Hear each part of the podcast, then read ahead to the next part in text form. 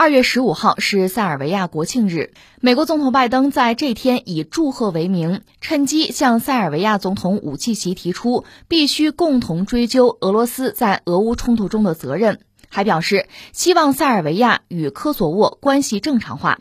对此，俄罗斯外交部发言人扎哈罗娃向媒体表示。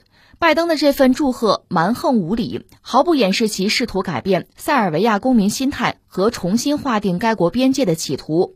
这种做法已经远超施压的范畴，而是对一个国家国民价值观的强行重塑。呃，再来聊两句塞尔维亚。前两天，其实我们关注塞尔维亚总统武契奇的一个表述，这个表述实际上表明他们要改弦更张了，因为他们原来。和俄罗斯关系非常好。其实不要说今天的俄罗斯联邦啊，当年的沙俄和塞尔维亚关系就很好。你看一战的时候，他们就是盟友嘛。否则的话，你像当时这个奥匈帝国，虽然说大家觉得帝国哈垂垂老矣，但毕竟块头就军队数量比塞尔维亚多得多呀，而且有吞并塞尔维亚之意。那塞尔维亚要求活，只能和沙俄结盟啊。那是一战啊，当年。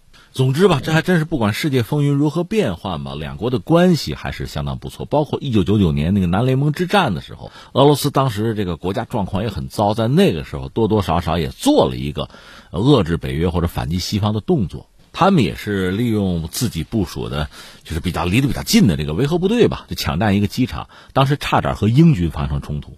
虽然说于事无补啊，并没有什么大的意义，但总的来说，两国的关系维持的不错。但是到现在，这个关系最后显然要发生变化，就是西方一直在压武契奇、压塞尔维亚，你得站到我们西方这一边啊，你得谴责俄罗斯啊。那武契奇等于说是答应了。然后现在你看到呢，这个拜登给武契奇打电话就祝贺，祝贺什么呢？说到底，祝贺你站到了我们家引号，站到了正确的一边啊，站到了我们这一边啊。但是你注意啊，很多事情就是这样。这个事儿，你一旦开个口子，那你可就收不回去。对方肯定要得寸进尺。你站到我这一边，你以为这就完了吗？不是啊，下面你要做的就得制裁啊，你得制裁俄罗斯啊。另外要追究俄罗斯的战争责任呐，我们要清算他，你得跟呐。你不但要跟，在我屁股后面不行，你得冲在前面，得大声喊出来，你得喊呐。这是现在拜登对乌契奇的要求。所以有的时候，你看这个国家之间啊，这个互动也好，博弈也好啊，它真的是这个样子。反正你只要开个头，这是不归路。你说现在我扭头我回去，我后悔了，行不行？恐怕来不及了。关键是你这样做，你能换取什么？你比如说塞尔维亚最后得到美国或者欧洲的承诺，这么着吧，你走到我们这一边来，是吧？你已经这个投靠了，是吧？那么科索沃，我们不支持他独立了，他还算你们家的地儿，这也行吧？但是没有，拜登承诺的不过是。啊，支持欧盟斡旋哈，那你们和科索沃哎关系就正常化吧，是这个，也得不到什么。但是对武契奇来讲，如果不站到这一边，不是得到的问题，是损失的问题。他也没办法，国家很小。我们讲他国家很特殊，和黑山分家之后，连个出海口也没有了，整个让人家给封死了。我多次讲这事儿嘛，就是呃，俄罗斯的外长拉夫罗夫想访问塞尔维亚，他专机进不来，因为周围这一圈国家，北约、欧盟国家是和俄罗斯等于说敌对了嘛，直接对你封锁领空，你飞机都进不来，那塞尔维亚孤立无援，所以做出这个选择恐怕也是没有办法。而且武契奇的性格在之前有一次就是暴露吧，你看他和谁呢？上一任美国总统特朗普见面，武契奇身高得有两米吧，结果呢？特朗普人家自己坐在老板桌后边，安排他坐在一个小椅子上，就两个人隔着桌子面对面嘛。但这个做法本身呢，让我们印象深刻。其实，在塞尔维亚国内也有人批评武契奇，你这这这这叫什么哈？自己的人格、国家的国格都被你给丢了。武契奇表达一个意思：我是塞尔维亚总统，为了塞尔维亚的利益，是吧？我损失点算什么呢？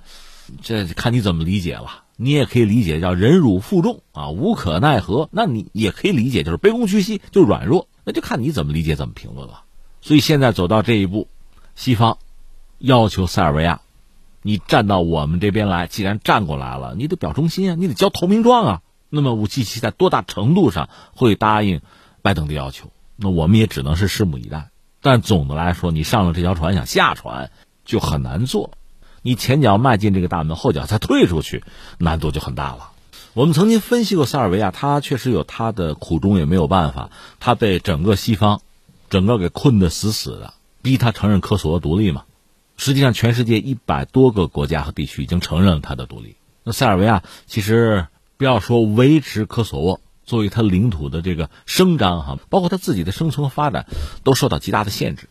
所以在这个状况下，远离或者背弃俄罗斯，那恐怕也是一个迫不得已的选项啊。当然，对俄罗斯来讲，好在塞尔维亚国家很小，更多的可能是在道义层面啊、舆论层面啊有一些支持，实质的伤害它不至于很大。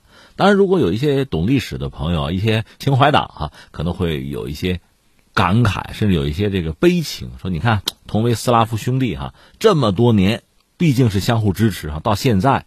落得这样一个下场，确实让人觉得痛心哈。呃，如果你有这种感慨，我能理解。但实际上，你想，乌克兰何尝不是斯拉夫兄弟啊？如果说塞尔维亚和俄罗斯毕竟不是一个国家，那么乌克兰和俄罗斯曾经同属苏联啊，就是苏维埃社会主义共和国联盟啊，是一个国家，那不更加亲如兄弟吗？到现在兵戎相见，这不更加让人觉得悲情吗？无可奈何。如果你不讲这个苏联那段历史，那么东正教那段历史更悠久啊。可现在两个国家不但兵戎相见，从这个东正教教区上讲，也要划清界限，甚至互相攻击，这是真实的世界，这是赤裸裸的残酷的世界。